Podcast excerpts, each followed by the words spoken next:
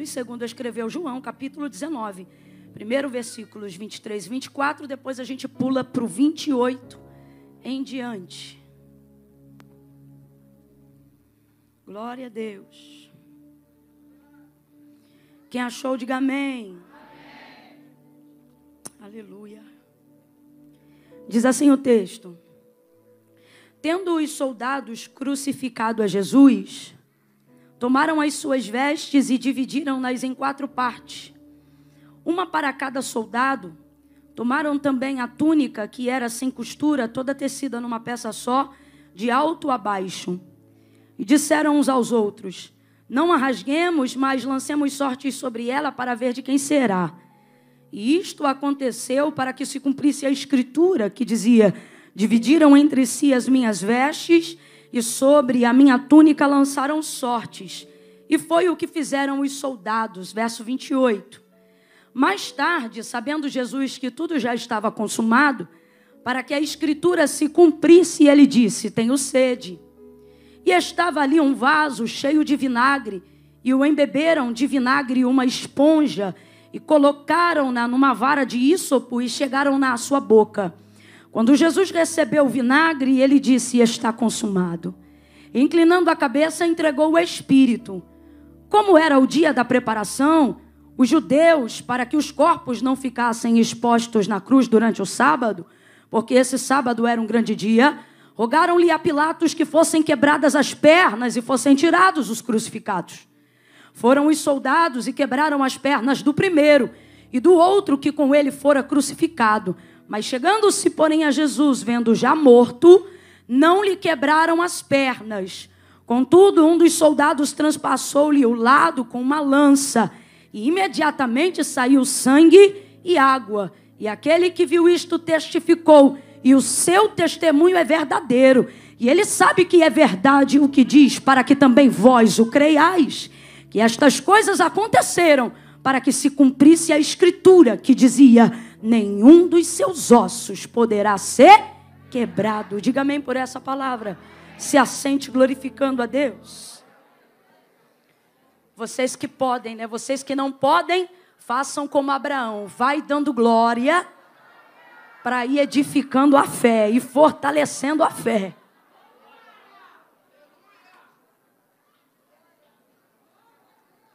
Pode beber água aqui, não pode? Então por que que está me secando? O culto continua sendo para Deus. Quando alguém bebe água, é a sua oportunidade de oferecer, de glorificar.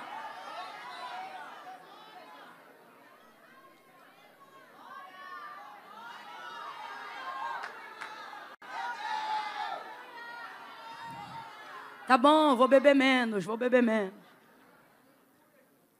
Glória a Deus. Oh, aleluia.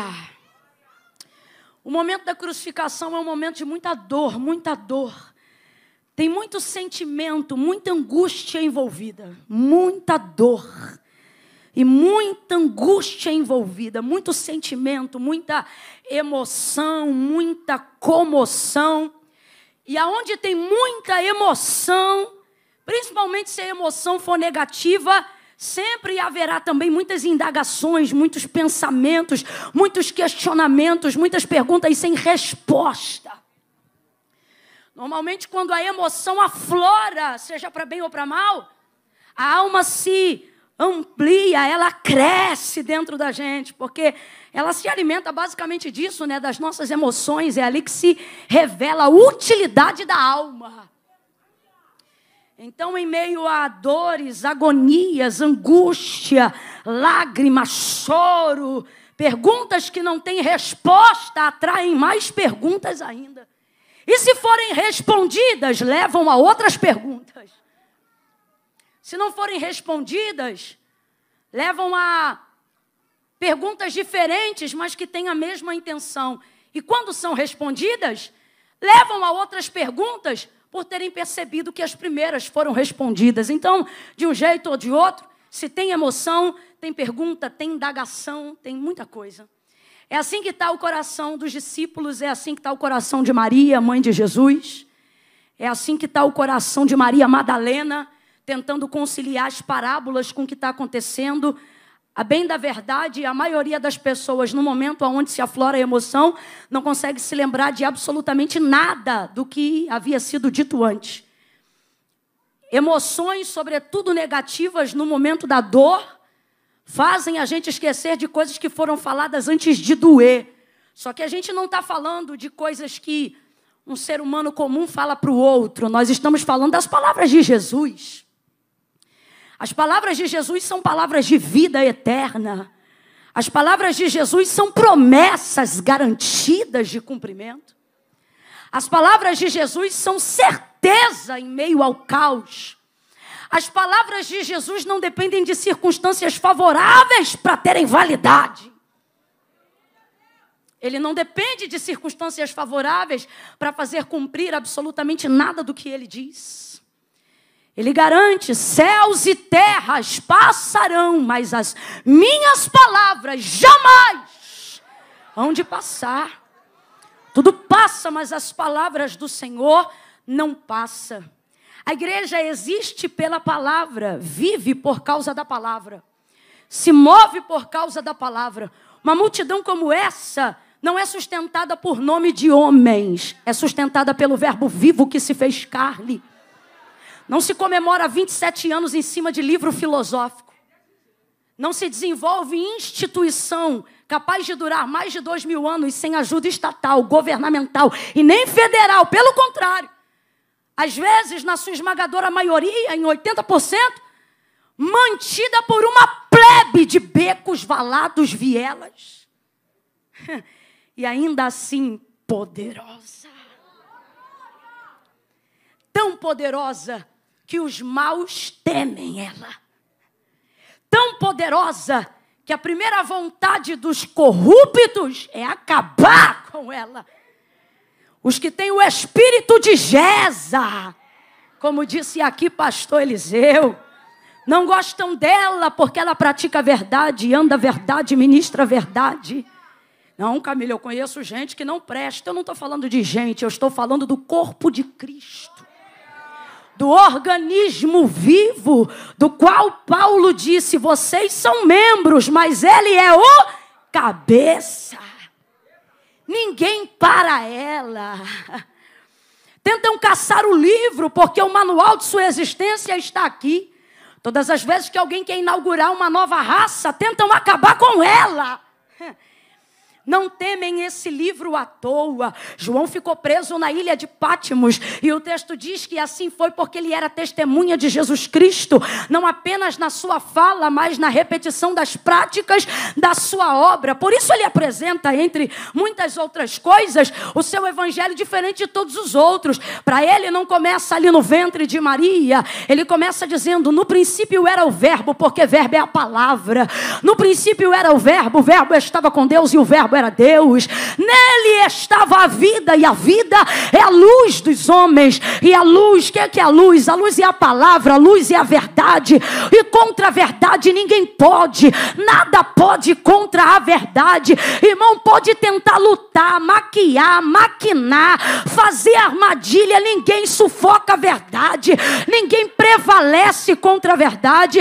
O texto diz que ele era luz, a luz dos homens, e a luz resplandeceu nas trevas e as trevas não prevaleceram. Não está dizendo que não lutaram, não está dizendo que não tentaram. O que está dizendo é o resultado final. Não prevaleceram, não prevaleceram. Não conseguem prevalecer contra a igreja. Se puder aumentar só um pouquinho mais o retorno para mim, aliviar o compressor, eu agradeço. Não prevaleceram. Ninguém consegue. Muito obrigada Ninguém consegue. Diga para quem está do teu lado, nada. Diga nada. Nem ninguém. Para a igreja. Nada. Nada e nem ninguém para a igreja. Nada. Mas agora, nesse cenário de dor, parece que essas palavras não são suficientes. Que palavras, Camila? Palavras ministradas no período de três anos e meio, em proximidade, pessoalmente. Jesus ministra os seus pessoalmente. O tempo todo ali, ó, dormindo junto, acordando junto, comendo junto, subindo ao monte junto, orando junto, navegando junto. O tempo todo ministrando palavra. Complete para mim, por favor. Ministrando ministrando palavra, mentoreando, discipulando, treinando, ensinando, admoestando, corrigindo, revelando. Palavra, palavra, palavra, palavra, palavra. Mas a dor tem um poder terrível, qual? De te fazer esquecer as palavras, porque emoções gritam mais alto do que palavras. É tão verdade o que a gente está dizendo aqui na prática, que Maria Madalena, no dia da ressurreição de Jesus Cristo, capítulo 20, ela vai estar dentro da sepultura, ainda que contra a luz, olhando para um homem, e pensando que ele é o jardineiro na busca pelo corpo de Jesus. Ele olha para ela e diz: Mulher, por que choras? Ela estava na busca do corpo dele. E ele achou ela porque viu que ela perseverava na tentativa de encontrá-lo. É tão maravilhoso, Jesus, porque ela está buscando ele e no final é ele que encontra. Camila, eu não estou entendendo, falando a grosso modo, sabe o que, Jesus está dizendo? Que você vai ser achado por aquilo que te procura. Oh, e baravas. Presta atenção, aquilo que ela buscava encontrou ela. Aí ela olha para a porta do sepulcro, ele está ali. E ele diz: mulher, por que choras? É ele que encontra ela. Quando ela entra dentro do sepulcro, ele diz: mulher, por que choras?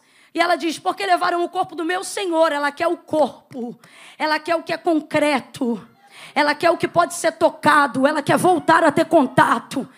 Na perspectiva dela, ele está morto, mas ainda assim é Jesus. Então ela diz: Diga-me, se o senhor viu, se o senhor sabe, se pegaram e o levaram e o senhor viu, me diga, porque eu irei e o buscarei. Nisso ela já está do lado de fora. Se você observar a narrativa, você vai ver todo o posicionamento. Ela vira as costas para o homem que ela cuidava ser o jardineiro. Quando ela se prepara para ir embora, sabe-se lá Deus para onde? Então ele grita o nome dela, tem um ponto de exclamação. Ele chama ela e diz: Maria! O texto diz: e virando-se, porque significa que já estava de costas. Virando-se, ela reconheceu quando, Camila? Quando se virou? Não, ela reconheceu quando estava de costas. De frente ela não reconheceu. Mas de costas ela sabia quem falava com ela.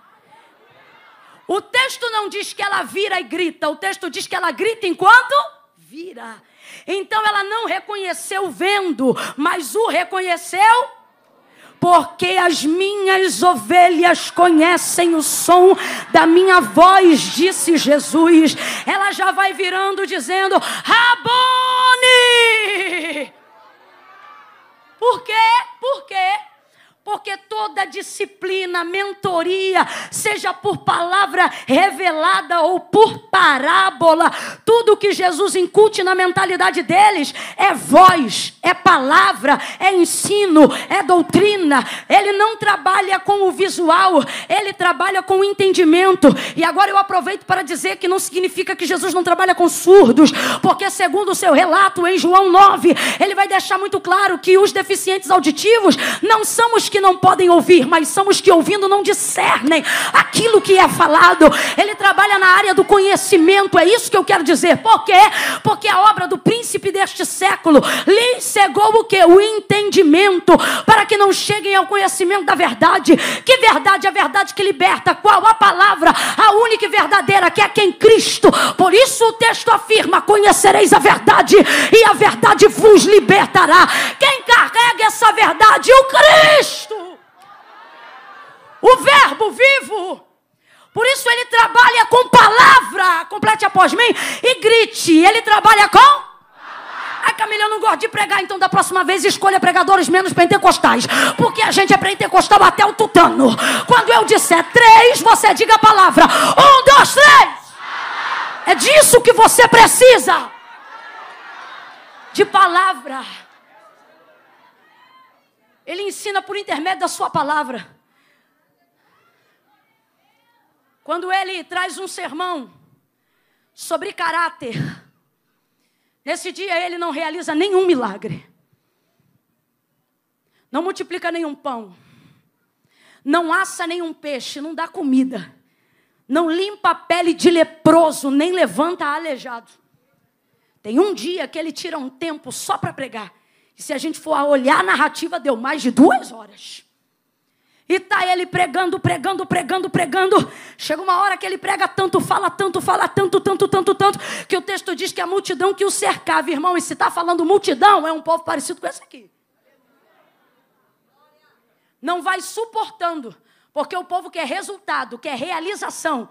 O povo quer que alguém lhes ative a emo.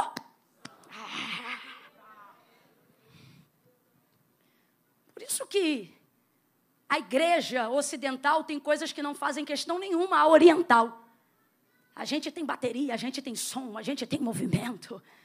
É um jeito de adorar, mas é também um jeito de te fazer sentir para você não sair. Porque se tudo que a gente está fazendo aqui se resumir só a fala, você capota, você titubia, a bexiga começa a coçar, você vai para o banheiro duas, três, bebe água, lava o rosto. Porque normalmente o que liberta não é confortável. Aí nesse dia Jesus prega, prega, prega, prega, prega. A multidão que estava ali na maior expectativa, de repente percebe que não pode ter a expectativa que tinha correspondida. Porque Jesus decidiu não realizar nada a não ser pregar a palavra. E o povo começa a ir embora começa a ir embora. E os discípulos, que são os seus mentorados e estão ao lado dele, não conseguem criticar o povo, mas pensam nos seus próprios corações: que sermão duro, quem pois o suportará? É como se eles mesmos dissessem: a gente está aqui porque é íntimo dele, mas se eu fosse um deles, não sei se dava conta, não. Jesus ouve isso, porque ele ouve muito mais intenção do que a gente imagina. Aí ele diz assim, depois que vai todo mundo indo embora, o povo vai indo, o povo vai indo, e Jesus? Jesus vai deixando. Jesus vai deixando, porque o que você chama de culto vazio, ele chama de triagem. Vai deixando, vai deixando, vai deixando. Jesus, diferente de qualquer dirigente, como eu, como você, diferente de qualquer dirigente que, movido pela emoção, tem necessidade de tentar segurar o povo, começa a dizer: não vai embora não, que daqui a pouco fulano vai pregar. Vai embora não, que nós vamos cantar com fulano. Ó, oh, não vai embora não, que nós vamos fazer uma oração aqui que vai virar tudo, hein? Fica aí. É ruim, hein? Jesus não muda. O povo vai indo e ele continua no mesmo viés. Quem se compromete com a expectativa do céu não se corrompe com a expectativa dos homens. E ele continua, continua, continua. Jesus está provavelmente no que, se fosse um culto, você chamaria de frio. Se fosse um culto, você ia dizer: hum. E o povo começa a ir embora. Ele não tenta segurar ninguém. E enquanto um dos seus pensa isso, ele vira para todos e diz: E vocês não querem ir também, não? Pedro está iluminado. Parece que a palavra que molda caráter está começando a entrar. E disse para ele: Mas para quem? Porque não é para onde. Porque não é o lugar, é a pessoa. Para quem iremos nós? Se só o Senhor tem cabelo cacheado? Para quem iremos nós? Se só o Senhor, segundo a cultura europeia e dinamarquesa, o Senhor tem olhos azuis? Não. Para quem iremos nós, se só tu tens palavra? Palavra de vida eterna. A fé que é praticada em Atos dos Apóstolos que é o primeiro milagre que Pedro realiza na instituição da igreja. Ela é realizada por uma fé inabalável que está embasada na palavra de Deus. Uma palavra te prepara para viver poder, mas poder nenhum te prepara para administrar a palavra, porque isso é a inversão da coisa. Então veja bem, o povo vai embora, os discípulos ficam e Jesus continua o quê? Ministrando a palavra. E se eu te dissesse que de todas as listas que você faz, achando que precisa de tudo que acha que precisa para se tornar a pessoa que você deseja, e se eu te disser que você pode dobrar ela e colocar ela no bolso hoje? Porque você só precisa de uma uma palavra. Uma palavra, uma palavra. No cenário de dor e agonia, você acaba se esquecendo de algumas palavras. Mas se você for doutrinado e ensinado, você vai acabar se lembrando delas. Você vai se lembrar. O que é decorado você esquece.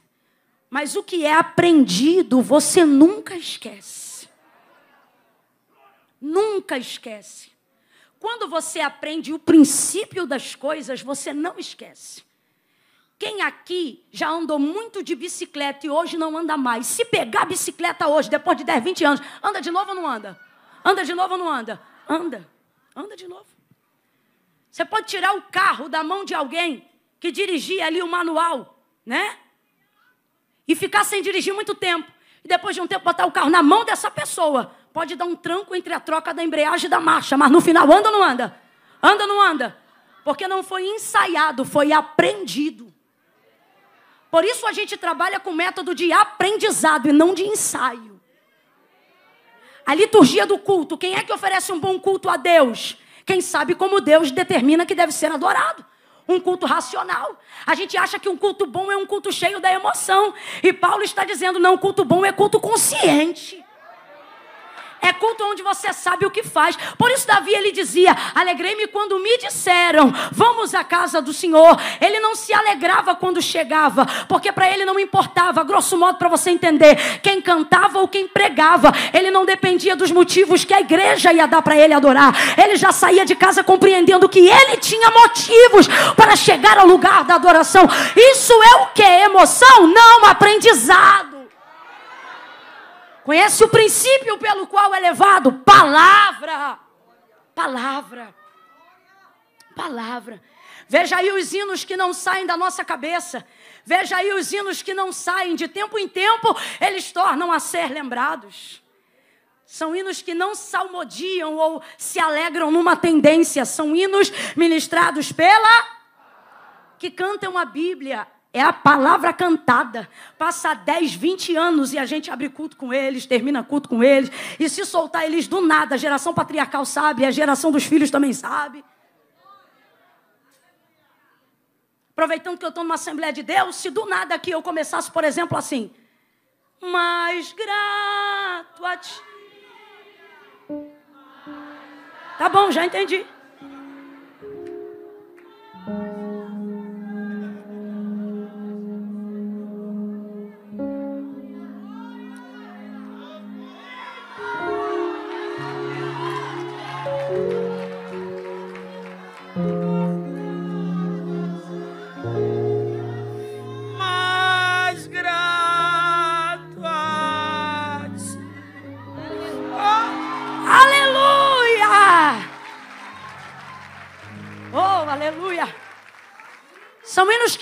Expressam princípios. Camila, por que você está dizendo tudo isso? Porque, irmãos, como já disse o pastor Eliseu aqui, a narrativa bíblica no contexto de Isaías não diz quando passares, ou perdão, não diz se passares, mas diz quando. Vem dias aí em que só a igreja estabelecida na vai aguentar. Camila, eu conheço igreja que fechou na pandemia. Não, Eri.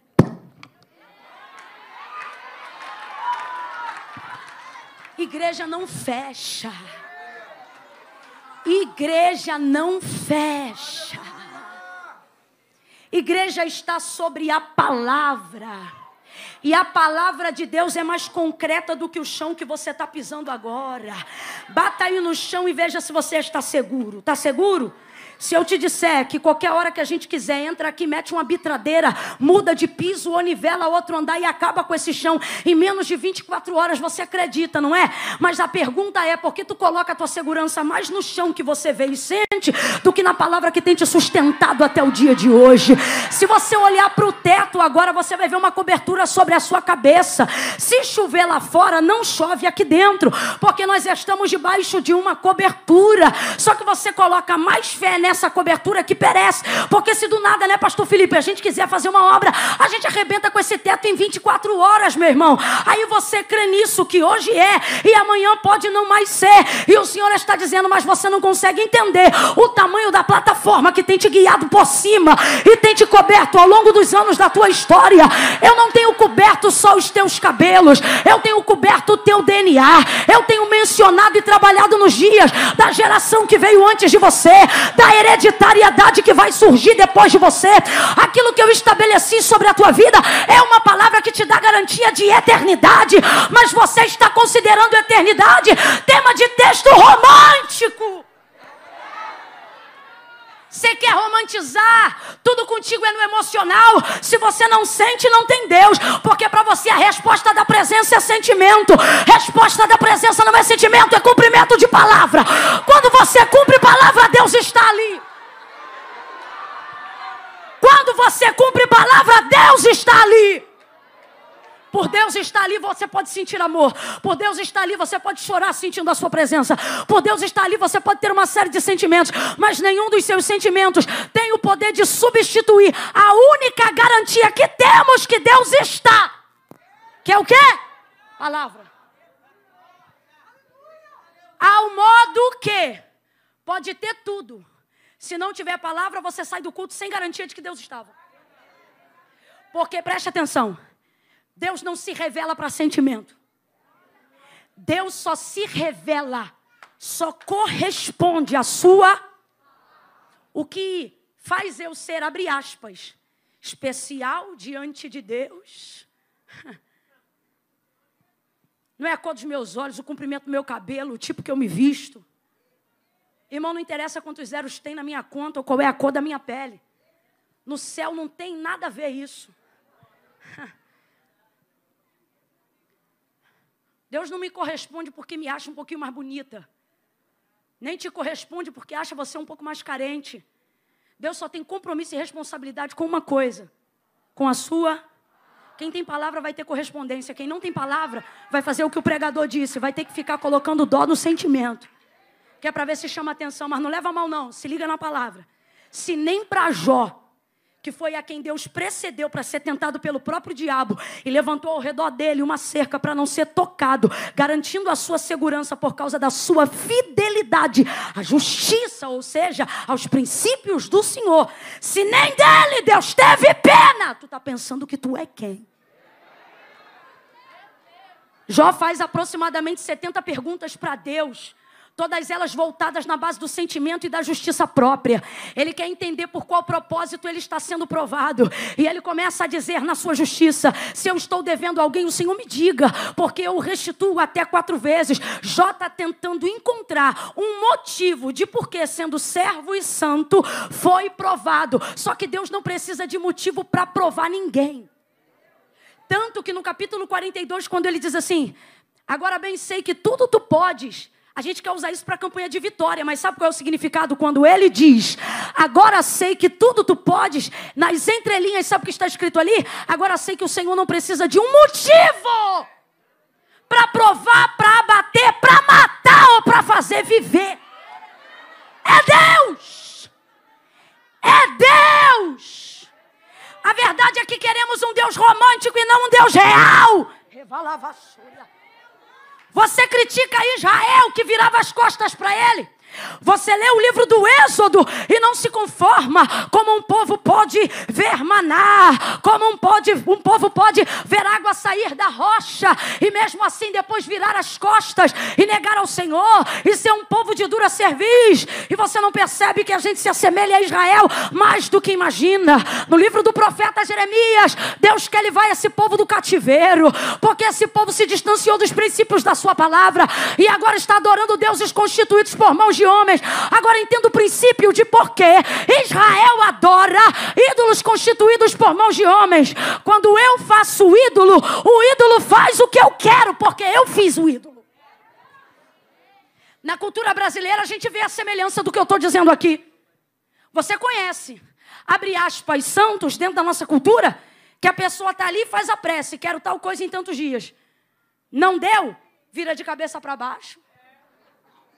Você chega na casa do colega, porque é colega, né? Você chega na casa do colega, rapaz, por que, que esse, esse coisa aqui tá virado de cabeça para baixo? Tá de castigo.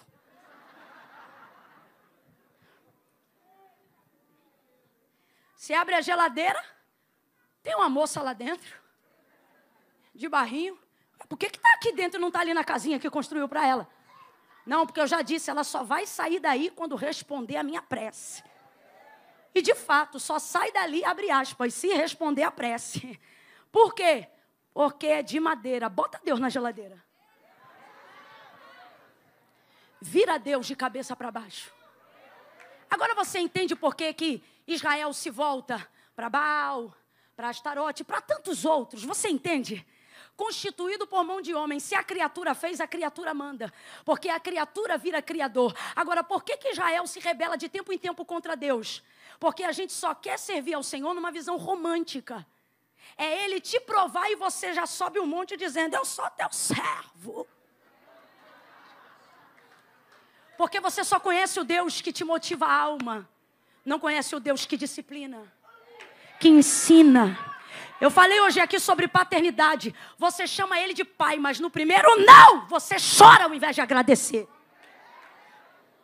Você não se torna uma pessoa de caráter tendo pai permissivo. Você não aprende a ter comunhão e andar em sociedade com as pessoas com permissividade educacional. Todo mundo aqui que teve uma boa mãe ou um bom pai já ouviu pelo menos uma vez na vida, mas mãe, todo mundo vai, todo mundo faz, mas a fulana foi, a mãe da ciclana coisou. Aí de tanto atormentar a mãe, a mãe diz: "Mas você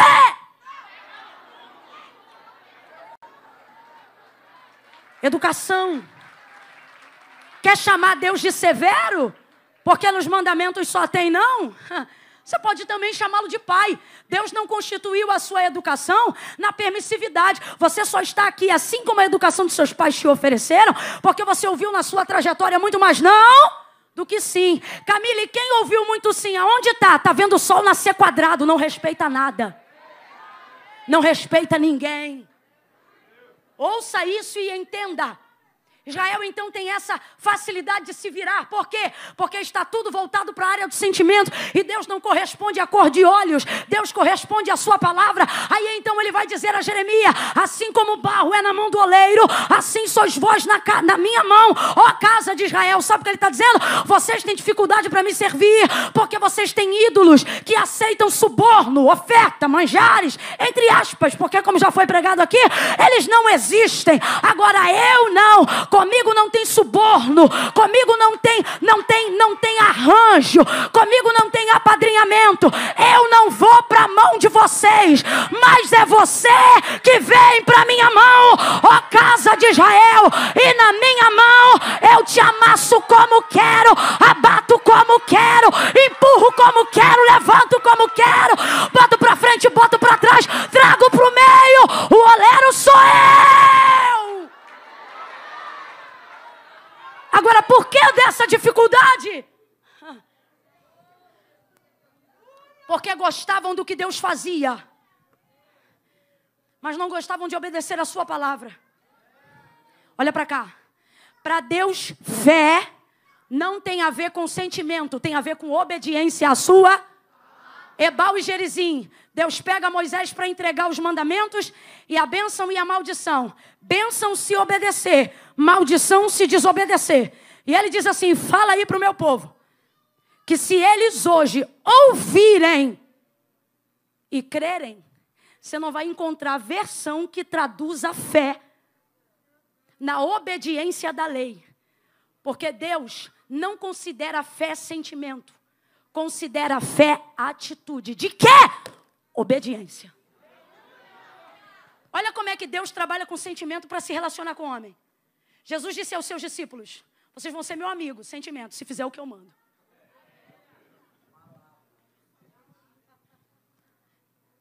Assim como a irmã disse que tem uma condicional para haver relacionamento que envolva sentimento, há uma soberania. Foi isso que ele fez quando Moisés estava diante do Ebal e do Gerizim para entregar os mandamentos de Deus ao povo. Ele não diz se vocês crerem, ele diz se vocês ouvirem e praticarem.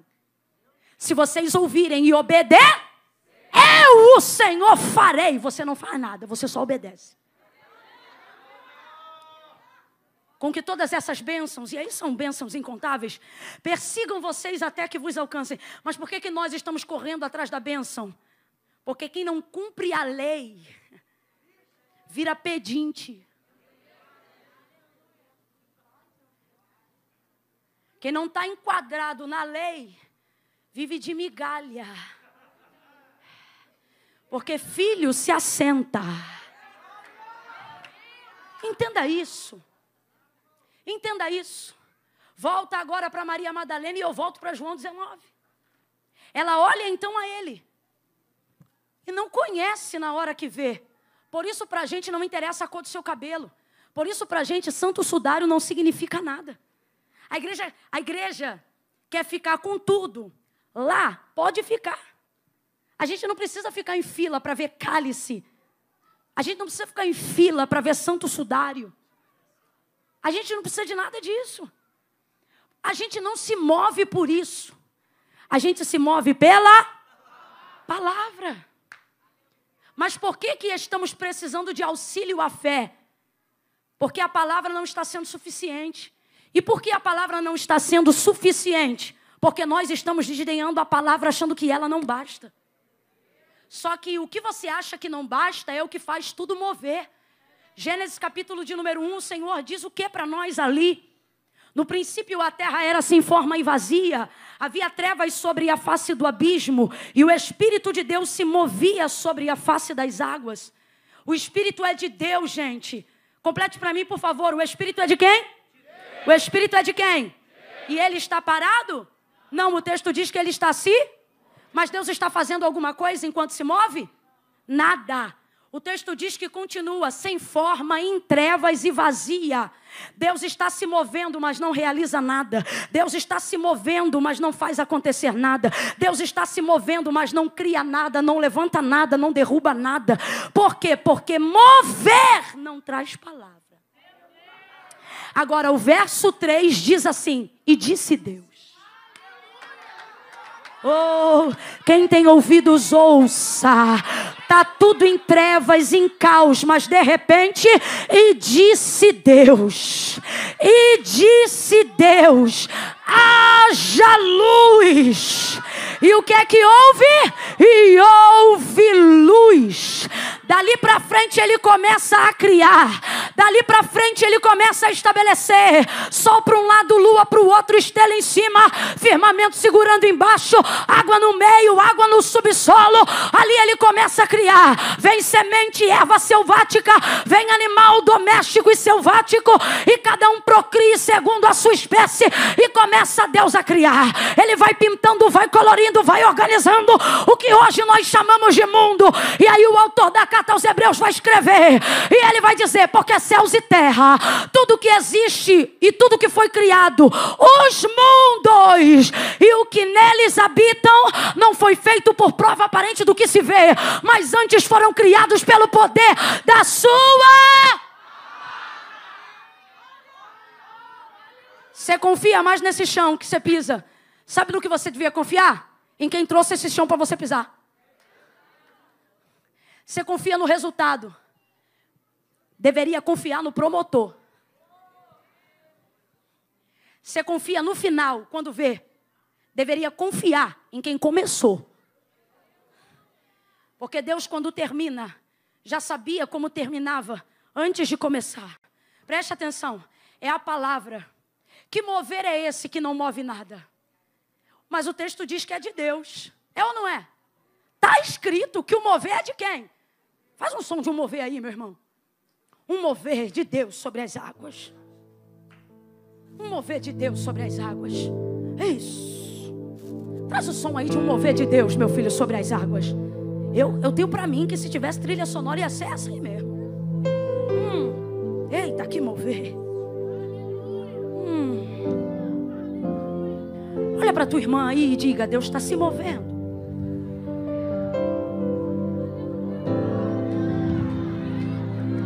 em meio a trevas, em meio ao caos. Deus está se movendo. Sobe aí o mover de Deus, vai.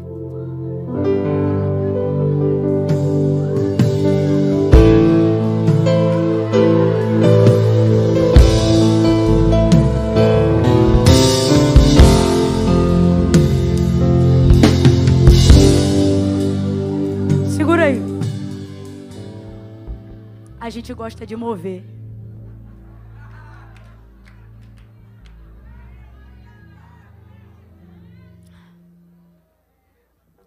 Aí eu te digo, esse mover agora não foi palhaçada. Porque eu não vou jamais ridicularizar o altar, nem satirizar a palavra. É mover sim. E se eu me mover debaixo desse som, cujo sei que Deus habita em meio aos louvores, será sim mover de. Só que Deus não está preocupado apenas em se mover aqui. Ele não está preocupado apenas que você se mova na sua presença. O que ele quer saber é qual resultado de transformação você tem. Tem gente que se move de verdade em Deus, sente de verdade Deus, mas por que, que a vida dele não muda nada? As finanças dele não mudam nada, o relacionamento dele não muda nada, porque ele só conhece mover.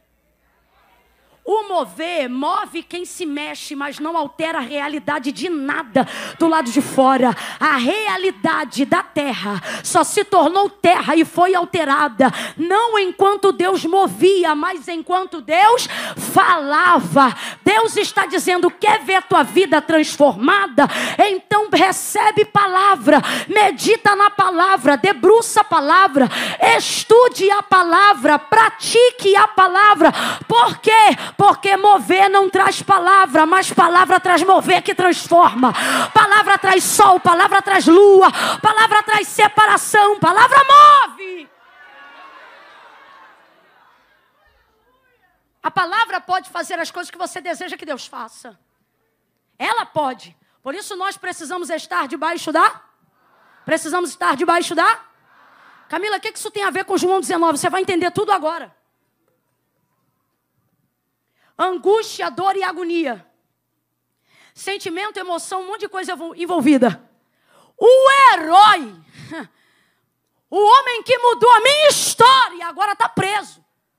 Vulnerável, fragilizado, rosto inchado, coroa de espinho, perfuração na cabeça, desnudado vituperado, envergonhado, rechaçado, humilhado, cuspido, esbofeteado, açoitado. Que herói é esse? Rebentado, moído, moído, moído. Tá ruim, tá feio Tá mal. Tá mu, mas está debaixo. De uma. Não julgue a aparência de quem está debaixo de uma palavra. Mãe chora, chora, chora, chora. Maria chora tanto que Jesus teve que prover uma adoção no Calvário para gerar sentimento de compensação nela, acerca da perda que ela teria dele. Ele olhou e disse: João, eis aí a tua mãe.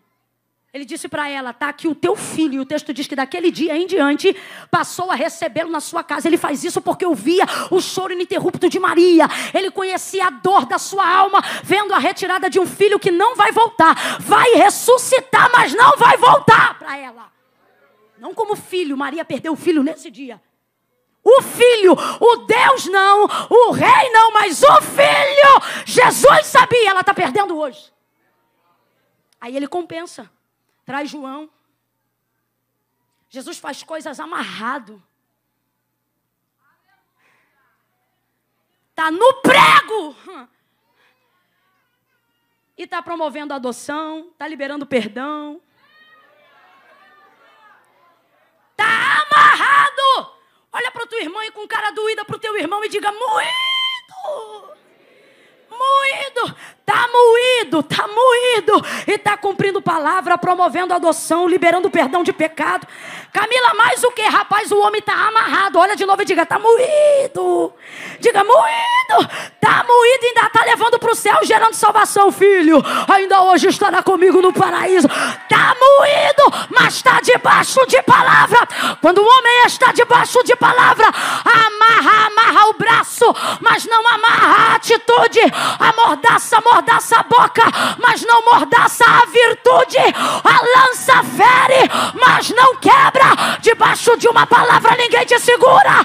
Debaixo de uma palavra ninguém te prende.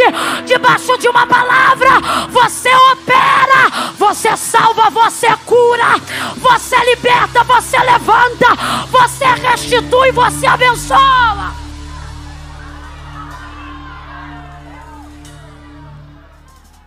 Os mesmos perseguidores de Jesus perseguiram a Paulo.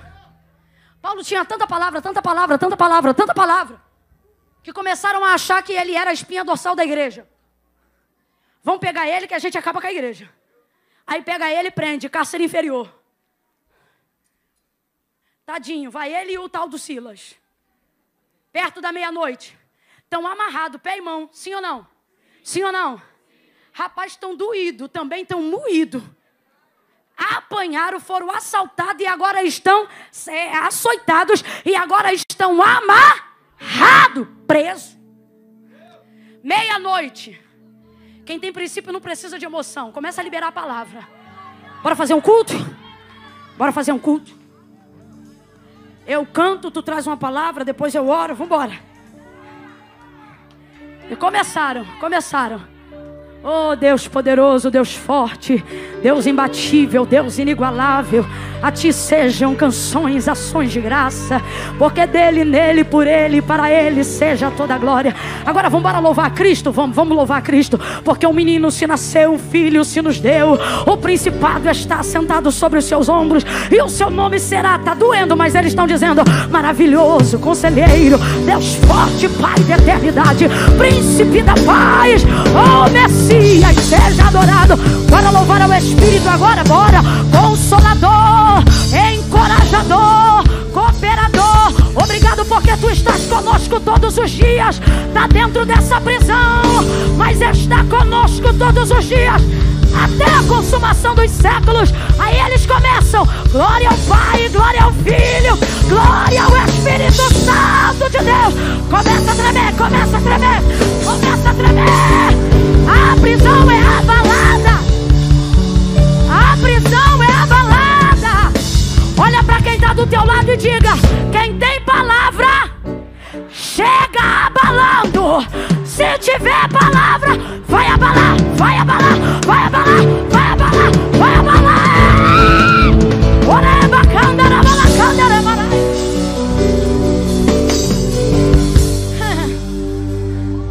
Resumindo a história, momento de dor, de agonia, açoitados, moídos, mas estão debaixo de uma.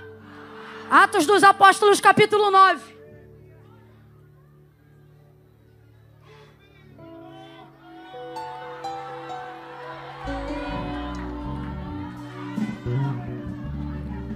O Senhor visita Ananias, na verdade, um anterior, e diz assim: Vai em põe as mãos sobre ele. Esse que agora foi preso. Ministra. Libera sobre ele a. As escamas caíram. Senhor, mas de muitos eu ouvi. Não fica com o que você ouviu. Fica com o que eu te disser. Porque fofoca nasce hoje, cai amanhã, depois é outra. De muitos eu ouvi. Não. Ouça agora o que eu te digo. Porque o que eles dizem vai passar, não se sustenta. Que este é um homem sanguinário, perseguidor, sim. Mas para mim, não é o que ele é para os outros, é o que ele é para. Um vaso escolhido, chamado para padecer. Rapaz, o homem está moído e está fazendo culto na cadeia. Prenderam ele mas prenderam a palavra? As melhores cartas de Paulo foram escritas aonde? Os teólogos arrumam problema para divergir com tudo, menos com as cartas de Paulo. Em que sentido? Quesito doutrinário. Eles dizem assim, ó, que se por uma desgraça todo o compêndio de informações do texto se perdesse e só se restassem as cartas paulíneas, elas seriam o suficiente para que a igreja tivesse estabelecimento de fé, doutrina e salvação. Agora fala para mim, o homem escreve bem ou não escreve? Foi bem orientado ou não foi? foi tão orientado que precisou de um espinho, porque a grandeza da revelação foi tão grande que se não tivesse um espinho, se ensoberbecia. Agora, esse homem está preso e alguém pensa que a igreja funciona por causa dele. Mas não é, não é assim.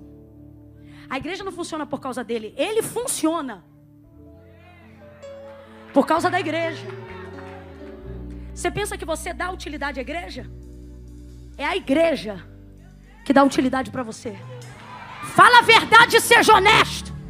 Sem a igreja a gente não tinha passagem para pregar em lugar nenhum. Ninguém ia querer ouvir uma menina que fala rápido e fala alto. É a igreja que dá utilidade, desde que você sirva a ela. O altar dá utilidade para quem morre nele, para quem sacrifica nele. Pensaram que iam acabar com Paulo, achando que ele era a espinha dorsal da igreja. Mas ele não é. A igreja está sustentada por uma palavra e não por um homem, porque tu és Pedro. Está sustentado em Pedro? Não, só estou falando que é você, porque teu nome lembra fragmento de pedra. E quem é pedra? Pedra de esquina, angular. É nela que a igreja está, Pedro. Homem não sustenta a igreja. Com todo respeito, esta igreja não está há mais de 27 anos servindo estes homens. É um prazer, é uma alegria servir. Revela-se dedicação, obediência no servir. Mas a igreja só subsiste porque serve a Deus. A Deus. Resultado? As tramelas se abrem, as mãos saem do cárcere, da algema, da corda, sei lá o que. O texto diz que tem um abalo, um tremor terrível mas só abriu tramela. Que terremoto é esse que não derruba uma parede? Deus nunca vai atender uma oração que te derruba. Deus trouxe um mover estratégico. Tremeu, tremeu, tremeu. E no final só abriu tramela. Cadeia, cadeado. Aí sai. O carcereiro já vem desesperado.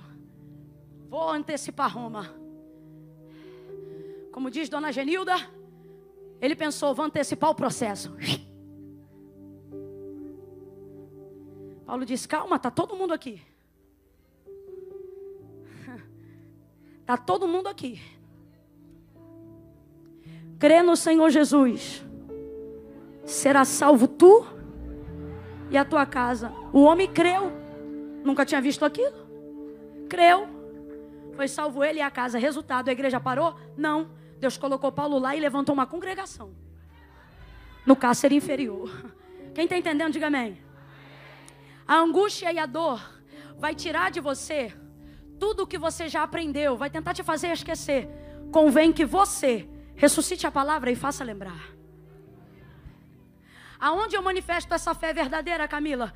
Quando eu libero a palavra, mesmo que eu não esteja sentindo nada.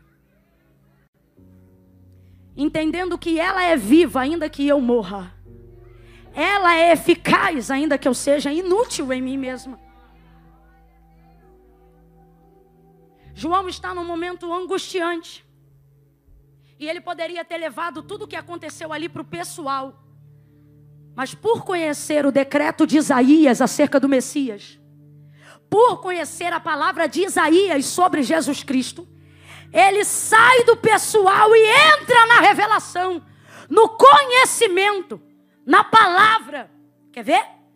Verso 24, o texto diz: que depois da disputa da túnica e da veste, ele diz assim: Isto aconteceu para que se cumprisse a escritura, e foram os soldados que fizeram isso. Decide, João: foram os soldados ou foi a escritura? Foram os soldados obedecendo a. Mas eles sabiam qual era a palavra? Sabiam qual era a palavra? Mas diga para mim, eles estavam sendo usados para cumprir ela, sim ou não? É só você lembrar do relato de João, não me fala com dúvida não, que eu me rasgo aqui todinha. Você leu comigo. E isto aconteceu para se cumprir a palavra, a escritura, que dizia: dividiram entre si as minhas vestes, e sobre a minha túnica lançaram sortes. Texto de Isaías. Agora ele está dizendo: quem fez isso foram os soldados, mas só fizeram para cumprir a então, João, quem fez isso? Foram os soldados, mas isso fizeram para obedecer a palavra, para cumprir a palavra. Agora eu te pergunto: eles sabiam que estavam cumprindo a palavra? Mas quem sabia? João. Se ele não soubesse, levava para o pessoal, Você sabe por que, que Jesus não leva para o pessoal? Porque tudo ali está convergendo para cumprir a. Por isso, por mais difícil que pareça, ele consegue dizer: Pai, perdoa-lhes os pecados, porque eles. Eles só estão cumprindo. É assim que você consegue orar por inimigo. Quando você sai do pessoal e começa a entender que quem se levanta contra a tua vida, muitas vezes está cumprindo o exercício de uma palavra que está sobre a sua cabeça. Você quer ver uma comprovação? O ódio que foi pregado aqui sobre o que o mundo tem por nós vem só para cumprir que este ódio não é pessoal, mas é porque sobre nós há a palavra do Cristo revelado. Olha para quem está do teu lado e diga: por que você está odiando? Pergunta, diga: por que você está odiando? Quem está trabalhando para você?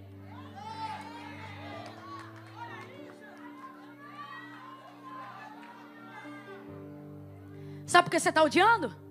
Porque você está levando para o pessoal. Perdão. E por que está levando para o pessoal? Porque tu não consegue te lembrar mais do que Deus falou a teu respeito a dor, a angústia, a depressão, o rivotril, sei lá qual é a tua dor, qual é o momento que tu está passando. Faz com que você se esqueça do que foi dito. Antes de acontecer o que está acontecendo, olhe para cá, igreja. Jesus disse por pelo menos três vezes que ressuscitaria duas por enigma e uma declaradamente. E ele deixou claro que ele iria ressuscitar. Maria está ao terceiro dia desesperada procurando o corpo. E ela cria na cabeça dela um roubo, porque não lembra de uma palavra que o próprio Jesus já havia deixado clara: qual? Eu vou morrer, mas eu vou ressuscitar. E quem fez ele, quem, quem, quem fez eles esquecerem isso? A dor. Quando você vê o Cristo crucificado, você não consegue imaginar ele glorificado. Quando você vê o Cristo moído, não consegue acreditar que a promessa do ressurreto está de pé.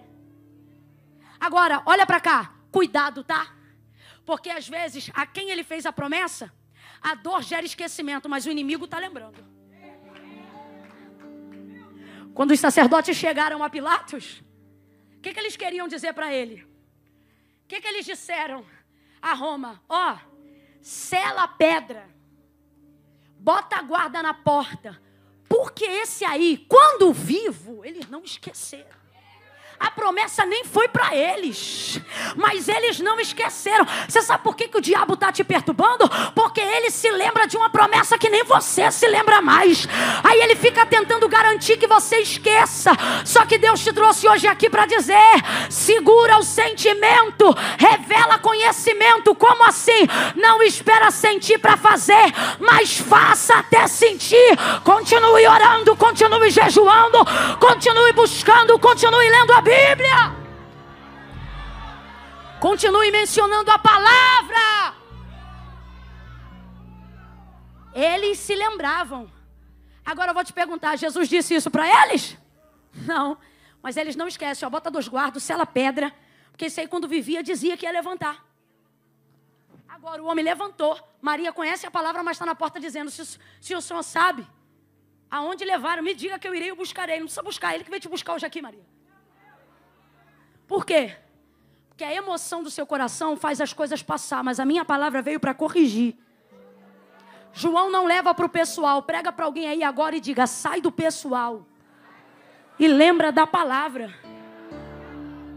João, foram os soldados ou foi a palavra? Foi a palavra, mas ela se manifestou na vida dos soldados. Quando você está debaixo de uma palavra, até teu inimigo coopera para o teu bem. É isso que Deus está dizendo. Eu vou falar de novo porque teve gente que se distraiu.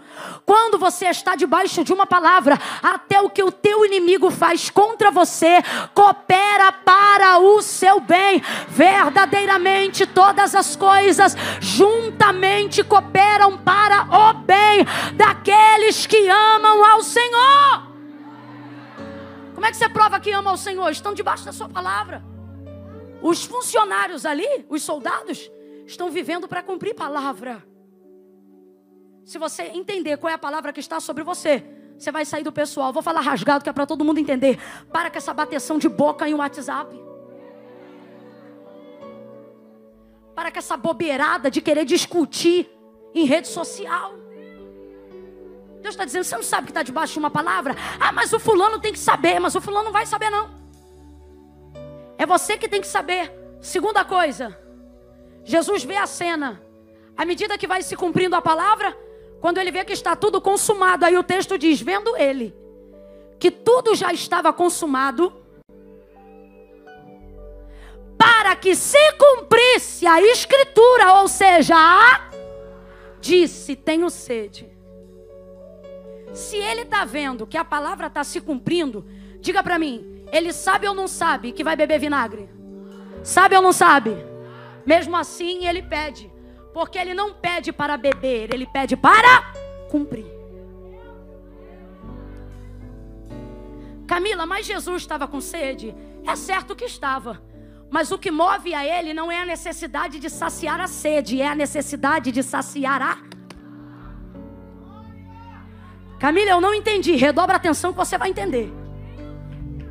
Jesus está dizendo assim: quando você está debaixo de uma palavra, eu vou usar gente ao teu redor para fazer cumprir. Mas se já tiver cumprido com quem está ao teu redor, se você souber qual é a palavra, você tem poder para acelerar o processo. Olha para alguém aí agora e fala para ele ou para ela assim: acelera. Diga, diga, acelera. Deus está dizendo: quando você sabe o que eu liberei sobre a tua vida, você não espera ninguém fazer o que eu te dei autoridade para fazer. Você não espera ninguém cumprir o que eu te dei autonomia para cumprir. Presta atenção. Jesus poderia usar qualquer circunstância para fazer aquela esponja por intermédio do ísopo com vinagre chegar à sua boca, mas ele não espera autonomia para cumprir. Por quê? Porque ele sabe que esta é a última coisa que falta acontecer para ele ser livre do Calvário. Gente, o Calvário não é Fernando de Noronha, não. É dor e agonia. Não menospreze a dor do Filho de Deus por achar que ele é o Filho de Deus. Naquela hora ele é só um homem, inclusive rejeitado por Deus. Elohim, Elohim, Labac Sabatane. Deus meu, Deus meu, por que me desamparaste? Nem o Pai está ali. Ele não está mais aguentando aquilo. Vendo que só faltava uma coisa para entregar o seu espírito. O que, que é isso? Para viver liberdade. Aí o texto diz: Vendo ele que tudo já estava consumado, ou seja, tudo que tinha para acontecer através dos outros já aconteceu. Então ele disse: O Senhor está dizendo, se você se lembrar o que eu liberei sobre a tua vida, você vai ter autonomia de poder para acelerar teu processo. Camila, eu não entendi, vai entender agora. Deus está dizendo que tem coisas que você está esperando os outros fazerem. E por isso continua doendo. Sabe por quê? Você é bom em fazer o muito, mas não consegue fazer o pouco.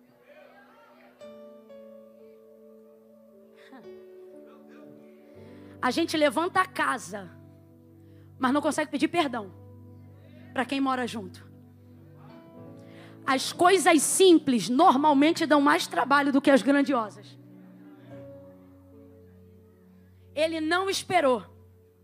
Disse que tinha sede para cumprir a palavra. Por quê? Porque depois poderia entregar seu espírito. Por quê? Porque ele disse: Minha vida ninguém toma. Minha vida eu mas só dou depois que cumprir tudo a palavra. Então, ó, tenho sede, vou perguntar de novo. Sabia ou não sabia que ia beber vinagre? E pediu assim mesmo, sim ou não? Quando você faz para cumprir a palavra, a vergonha que você passa não é maior do que o princípio. Vou falar mais rasgado para todo mundo entender. Quando você sabe o que tem sobre você, você não espera o ofensor te pedir perdão.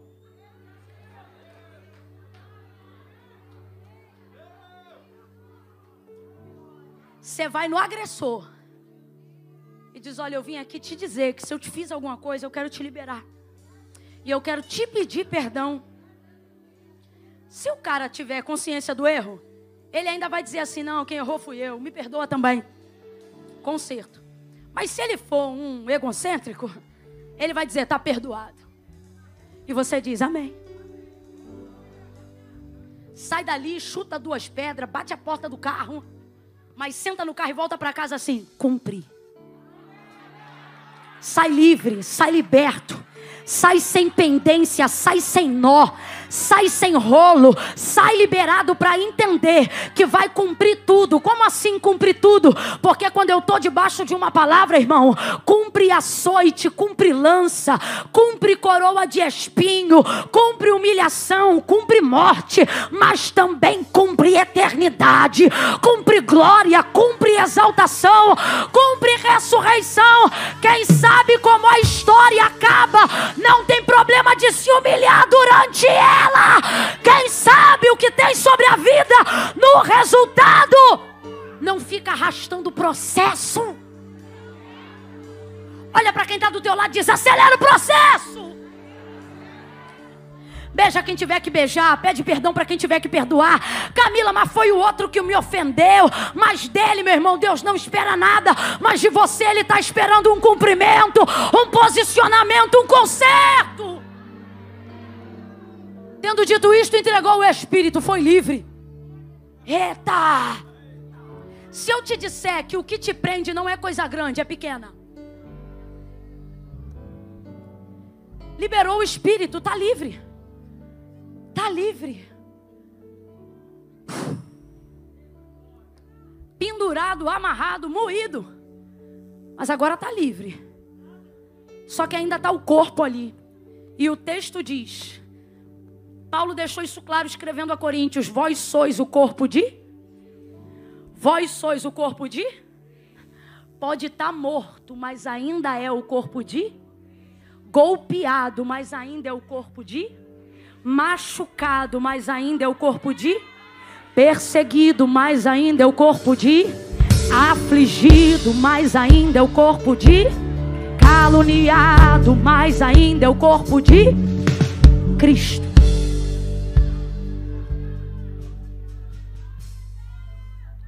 Tá morto. Responde para mim. Morto se defende? Morto reage? Morto fala? Morto argumenta? está presente, mas está.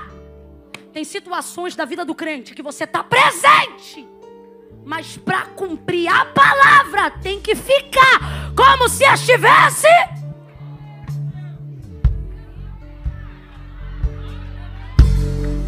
Tem mãos, mas não pode reagir. Tem pés, mas não pode chutar. Está ali, mas não pode falar. Só que é por isso que o autor da carta aos Hebreus diz: Mas a palavra de Deus é viva. A carne perece, a palavra não. O orgulho perece, a palavra não. Relacionamentos perecem, a palavra não. Por isso Deus te reuniu nessa noite hoje aqui. Foi dois pregadores ou foi mais, pastor Felipe? Dois com porção dobrada. Camila, foi até bom, mas eu tô tão cansado. Essa é que é a hora boa, que mortifica a carne, só fica a consciência. Calcanhar que estava doendo já está anestesiado. A coluna do bico de papagaio já está anestesiada. Ai, Camila, mas termina logo que eu tô doida para ir embora. Irmão, não leva mal não. Hoje eu tô igual Jesus. Quer ir? Pode ir. Agora, quem quer palavra de vida eterna, fica. Porque cinco minutos lá fora não mudam a tua vida. Mas cinco minutos debaixo da palavra viram uma chave na tua história. Oh meu Deus! Ele estava morto. Morto.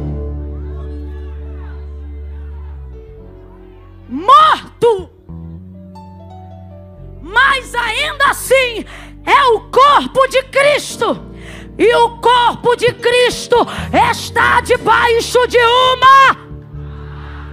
Então os judeus se levantam de novo e dizem assim: vai começar o nosso sábado, mas ainda é sexta. Mas o sábado do judeu não começa no sábado, começa às seis horas da noite do dia anterior. Eles dizem: não pode ficar assim, Pilatos, faz alguma coisa. Tira esses corpos do madeiro. E como é que tirava? Arrebenta o artelho, chega na frente do corpo, sem poder de reação e ó, bum, dependia do corpo. Quando o corpo dependia, irmão, não só caía para a cruz e se virava, mas também rasgava a mão, rasgava dedo, rasgava osso, quebrava tudo. Quebrava pelo golpe, quebrava pela queda, ou seja, depois de moído, o corpo do crucificado ainda descia todo quebrado. Agora coisas esquisitas começam a acontecer. Quer ser pregador de boas novas nessa noite? Olha para alguém e diga assim: quando você está debaixo de uma palavra, prega para ela, para ele, vai. Coisas esquisitas começam a acontecer. Você quer ver? Coisa que às vezes acontece com todo mundo, não acontece com você. Parece que está tudo aleatório, né? Todo mundo está crucificado, todo mundo vai ser quebrado. Mas olha o que o texto diz: que arrebentam as pernas do primeiro e depois arrebentam as pernas do terceiro. É muito esquisito, porque se tem primeiro, segundo e terceiro, significa que não está aleatório, está em ordem. E quem arrebenta o primeiro, o próximo a ser arrebentado é quem? Só que o texto diz que pulam o segundo. Ou, ou, eram dois, e cada um estava numa ponta, e ia ver quem ia chegar no terceiro. Ou era um, e verificou a morte. Eu não sei o que houve. O que eu sei é que, seja lá o que tenha havido, estava debaixo. Só que para quem é corpo exposto aqui na terra, a gente vê arrebentando a perna do que está do lado e diz: vai arrebentar a minha também. E o nosso coração é assaltado de medo. E você fica: se quebrou ele, vai me quebrar. Se derrubou ela, vai me derrubar. Aí você começa a pegar a tua vida que está debaixo de uma palavra e começa a colocar ela debaixo de comparação. Se o outro morreu, eu vou morrer. Se o filho do outro desviou, o meu vai desviar. Se o outro caiu, o próximo a cair sou eu. Se o outro errou, eu sou o próximo a errar. E o Senhor está dizendo: sai da comparação. Porque eu não te botei para viver debaixo de comparação, eu te botei para viver debaixo de uma Lembra a palavra que eu liberei sobre a tua casa. Se eu disse que eu vou salvar, eu vou salvar. Se eu disse que eu vou libertar, eu vou libertar. Se eu disse que eu vou te levantar, eu vou te levantar. Se eu disse que eu vou curar, eu vou curar. Não interessa se o teu processo está sendo parecido com o processo do teu vizinho.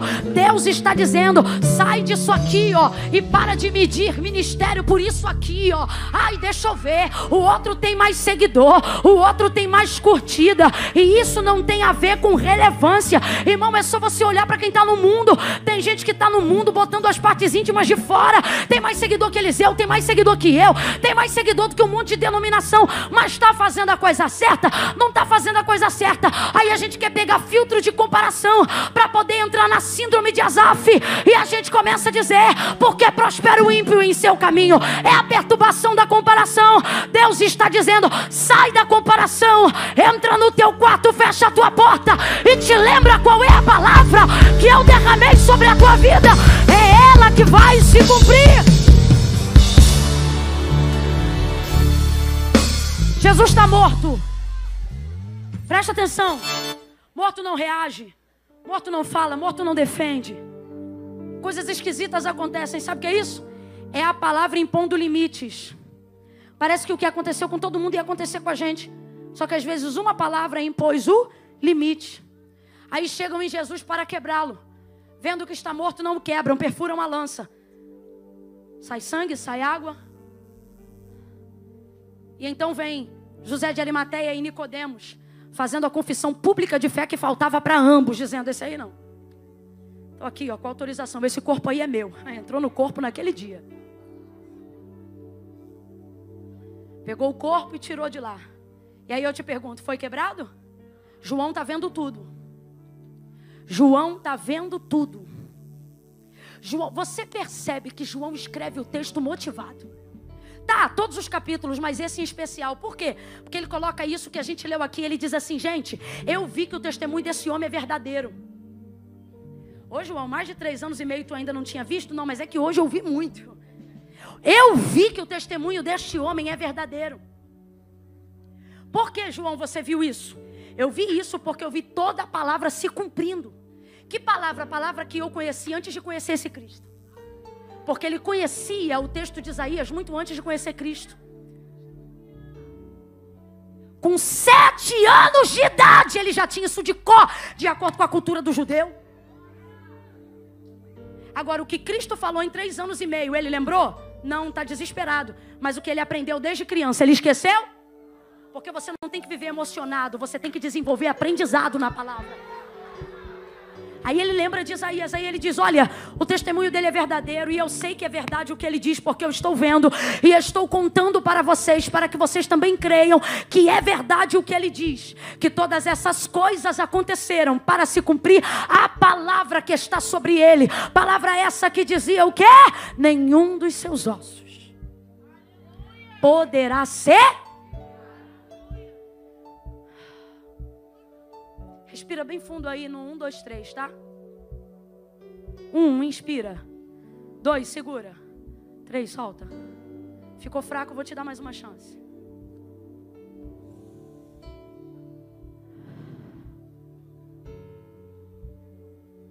Deus está dizendo: tem coisa que não é você que vai cumprir, não, sou eu.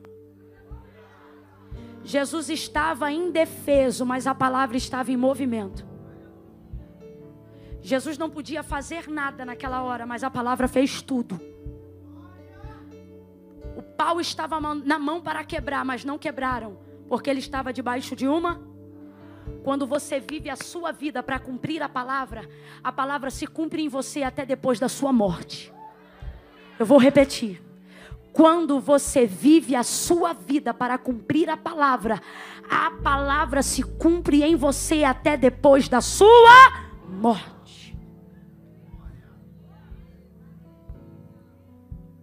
Não quebraram. Tem alguém dizendo acerca de você. Manda avisar para ela que o filho dela entrou na lista. E antes do final do ano eu vou quebrar. Manda avisar para ele que ela coloca o nome do filho debaixo de uma palavra de oração. Há muitos anos. E podem até dar uma surra nele, mas quebrar não quebra, quebrar não quebra. Não vai quebrar. Manda avisar para ele, ó que eu coloquei o nome dele na boca do sapo. E coloquei o sapo sete palmos embaixo da terra com a boca costurada. Manda avisar para eles que quem me levantou disse: Abre a tua boca que eu encherei. Diga que eu estou debaixo de uma palavra que, como foi pregada aqui, a ameaça de Jezabel não vai impedir o desenvolvimento da palavra que Deus liberou sobre a sua vida. A ameaça de Amã não vai sufocar com a forca. A palavra que Deus liberou na tua cabeça, Deus te trouxe hoje aqui. Ele está dizendo: ressuscita a palavra, que a palavra vai levantar teu corpo. Você precisa viver debaixo da palavra. Ela vai cercar a tua casa quando tu estiver dormindo. Ela vai te guardar no ônibus quando você estiver andando. Ela vai te guardar das falsas amizades quando você se assentar em mesas.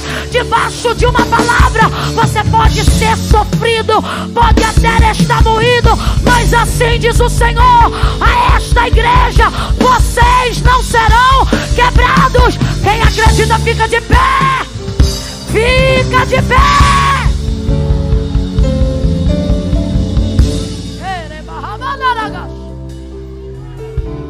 Não se mova, só fique de pé.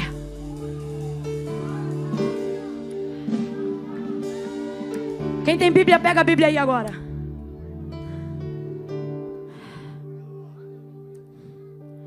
Camila, aí eu não trouxe não, não tem problema. Quando a gente está debaixo de uma palavra, a gente cobre até quem está em volta. Aquele povo lá do navio com Paulo não tinha ninguém debaixo de palavra, não. Só Paulo estava debaixo de uma palavra. Só que ele liberou a palavra. Ele disse: ninguém vai morrer aqui, não. Vai quebrar tudo, mas não vai se perder nenhuma alma. E cumpriu ou não cumpriu? Então, quem tem palavra aí, trouxe, levanta aí, por favor. É isso aqui que sustenta a igreja. É isso aqui, ó, que mantém a igreja. Por que que Hitler entrava nas bibliotecas e o primeiro livro que ele procurava era o da capa preta? Hoje tem pérola, tem colorido, mas na época era o livro da capa preta. Eu acho que vai ver a preto para mostrar que o Deus que traz a luz estava aqui dentro. Segura isso, se tu não aguenta segurar com a mão que fará no coração. Direciona na sua cabeça. Diga: aconteça o que acontecer, eu vou ficar debaixo dessa palavra. Você está vendo alguém aí sem Bíblia? Se tiver, estende agora sobre ele, sobre ela. Diga: aconteça o que acontecer, fique debaixo dessa palavra. Diga para ele ou para ela: seja forte, corajoso, não pasmes, nem te espante. Diga para ele ou para ela: medita. Fala, diga: medita no livro desta lei. Vai com carinho, encosta na cabeça e diga: nesse livro. Diga: medita, medita, medita neste livro de dia e de noite, e pelejarão contra ti, mas não prevalecerão, porque eu sou contigo para te livrar. Toda ferramenta preparada contra ti não prosperará. Medita nesse livro, ora com esse livro, anda com esse livro, preserva esse livro, ele te sustenta. Palavra!